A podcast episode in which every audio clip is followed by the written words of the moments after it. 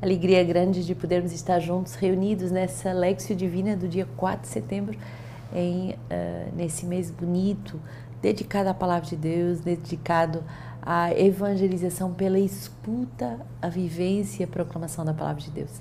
E sábado, cada dia de sábado, é dia da Virgem Maria. E nós amamos a Virgem Maria de modo particular, por quê? Porque ela é esse modelo da mulher que não só escuta a palavra, mas que é engravida da palavra. Ela dá à luz o Verbo, nosso Salvador, e por isso ela tem um lugar todo especial no nosso coração, porque queremos ser como ela. Também nós queremos engravidar da palavra, também nós queremos viver a palavra para poder proclamá-la. Hoje, uh, a palavra que nos é dada, Colossenses 1, 21 a 23.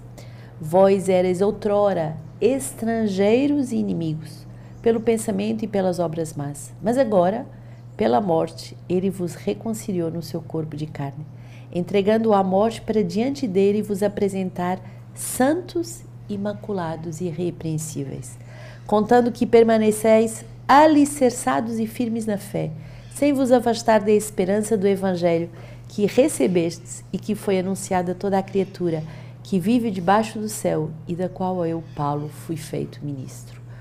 Palavra muito forte, é um condensado. Paulo faz esses essas fórmulas condensadas para nos dizer verdades essenciais. Como é que podemos ser santos, imaculados, irrepreensíveis, nos mantendo alicerçados, firmes na fé, sem nos afastarmos da esperança do Evangelho? O Senhor quer verdadeiramente fazer de nós uma construção sólida, uma construção que permanece para sempre, uma construção que é capaz de se manter firme, alicerçada, arraigada. Uh, a vida é como um, um, tempo onde podemos passar por tempestades. E sabem, na, nos países onde tem muitos sísmicos, abalos sísmicos, onde tem muitos uh, uh, momentos em que há, há vulcões ou há, há, momentos em que a, a palavra, a terra vai tremer, os prédios eles têm que ter uma certa flexibilidade para não quebrar, para não ruir, mas eles têm que se manter firmes. Nós também, na nossa vida, Muita coisa pode acontecer numa vida humana, mas nós devemos nos manter firmes, unidos ao Senhor, na esperança daquilo que o Evangelho nos prometeu. E há uma regra que muita gente falha na sua vida espiritual, mas é uma regra muito simples, mas muito luminosa. No tempo de nevoeiro, e o que é o nevoeiro? É o momento em que, de repente, a gente já não vê mais claro. Antes via tudo claro e de repente não vê claro. No momento do, do nevoeiro, é proibido mudar de direção. Não é hora de mudar a sua vocação, não é hora de mudar de, de lugar. Não, não, não. É hora de permanecer firme na fé. Na, na fé de quê? De não ver, claro, de não ter a clara visão. A fé de permanecer pela fé, unido à esperança do Evangelho. Paulo se tornou ministro do Evangelho, uh, apóstolo, porque ele permaneceu fé. Quantas provações nós podemos fazer um, tratado só sobre as provações de Paulo? Quantas quantas dores, quantas noites, quantos momentos em que ele não viu nada? Mas por que que Paulo uh, não desertou? Por que que Paulo permaneceu firme? Porque ele não uh, interrompeu a sua carreira nos momentos de nevoeiro. Quantas pessoas justamente caem nessa nesse abismo interromper a carreira, hora que era um momento apenas de amadurecimento. Deus queria que você se enraizasse mais profundamente nele. Não era, homem, não era o momento de ir embora, era o momento de adentrar mais profundamente no teu chamado. O demônio mentiroso, ele nos sugere uma série de mentiras. Vai embora, faz outra coisa, muda de vida, tem que mudar isso ou aquilo externo. Não temos que mudar o externo, temos que nos converter e nos unir mais profundamente ao Senhor. Ele nos reconcilia com a nossa vida, ele nos reconcilia com o nosso chamado, ele nos reconcilia com esse processo de amadurecimento necessário para cada um de nós. Salva-me, ó Deus, por teu nome. É o Salmo 53. Pelo teu poder faz-me justiça. Ouve, ó Deus, a minha prece, dá ouvidos às palavras da minha boca. Deus, porém, é o meu socorro o Senhor é quem me sustenta, quem sustenta a minha vida. Eu te oferecerei um sacrifício espontâneo. Eu agradecerei o teu nome, porque ele é bom. Deus porém é o meu socorro. O Senhor é quem sustenta a minha vida. Eu te oferecerei um sacrifício espontâneo e agradecerei pelo teu nome, porque ele é bom. Qual será o melhor sacrifício espontâneo senão a oferenda da nossa vida, sobretudo nos momentos em que é difícil? Ofertar a nossa vida, sei lá, no dia dos engajamentos, não é muito difícil.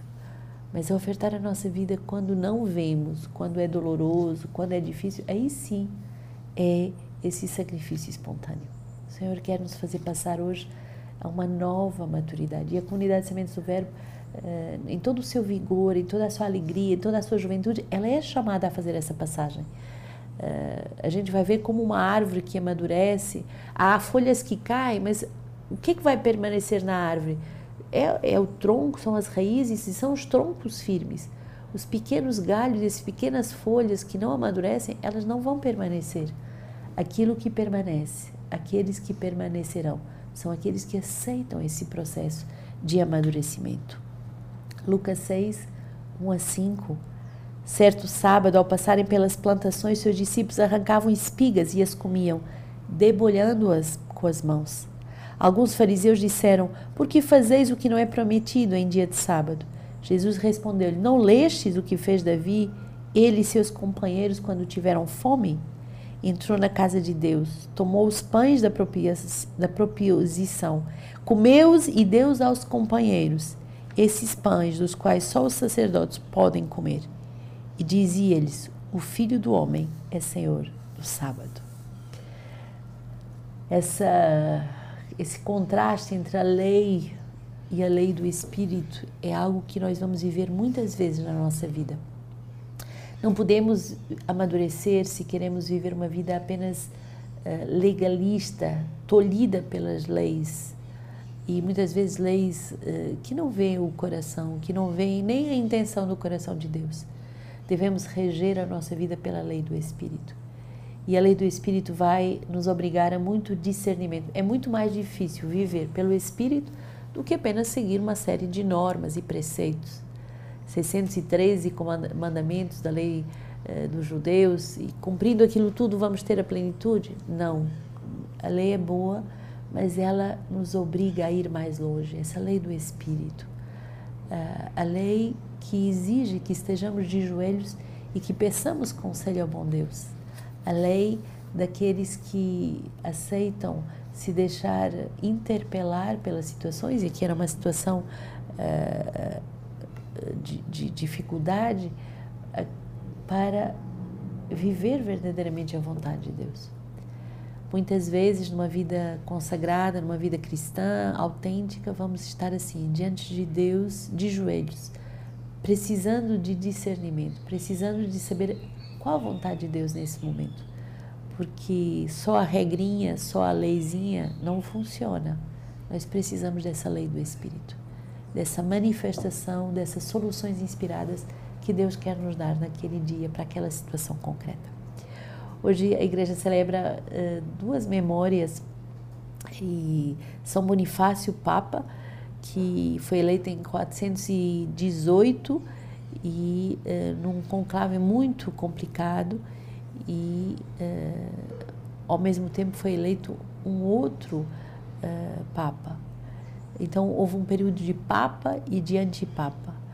Mas São Bonifácio, com a sua sabedoria, conseguiu fazer com que Eulálio voltasse atrás nomeando o bispo e restaurou o prestígio da Igreja de Roma. Então, esse trabalho da unidade, mesmo em situações muito difíceis e complicadas. E Santa Rosália, olha que bonito, Virgem de Palermo, uma cidade da Itália, eh, que nasce em, justamente em Palermo em 1125. Ela é uma família nobre e vai trocar a corte por uma vida de eremita. Ela vai morrer aos 35 anos e num momento de grande peste, a peste de 1624, 1625, quando passam com os restos mortais na cidade de Roma, eh, muitos doentes são curados. Então, uma mulher nobre que deixa tudo para ficar nessa vida de solitude com Deus. E depois, esses sinais dos milagres, através da intercessão dos santos, é justamente para manifestar que vale a pena perder a sua vida por aquele que é o tudo.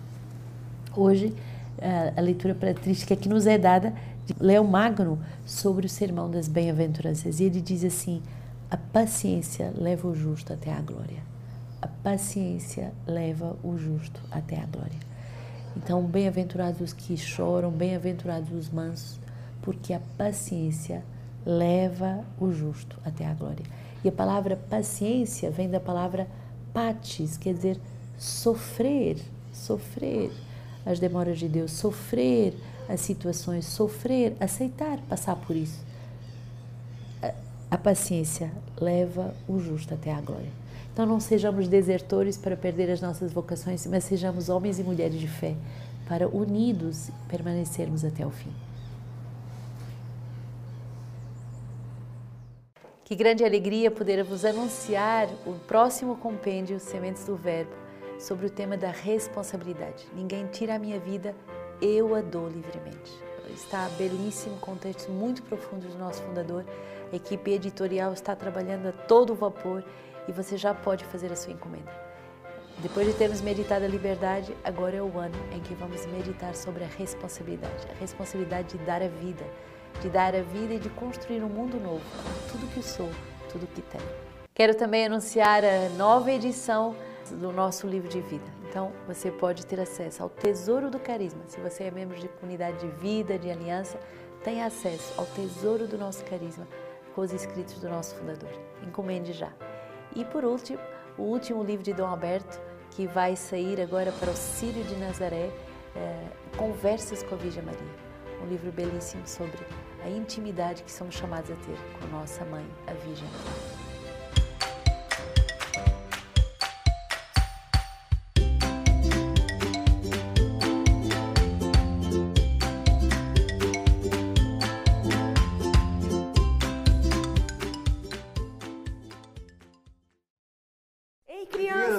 Olha não só. Não se esqueçam de adquirir Isso o seu mesmo. Ó, se você ainda não tem, é só contactar o número que está aqui embaixo. Pede para o seu pai, para sua mãe ou para algum responsável da sua família.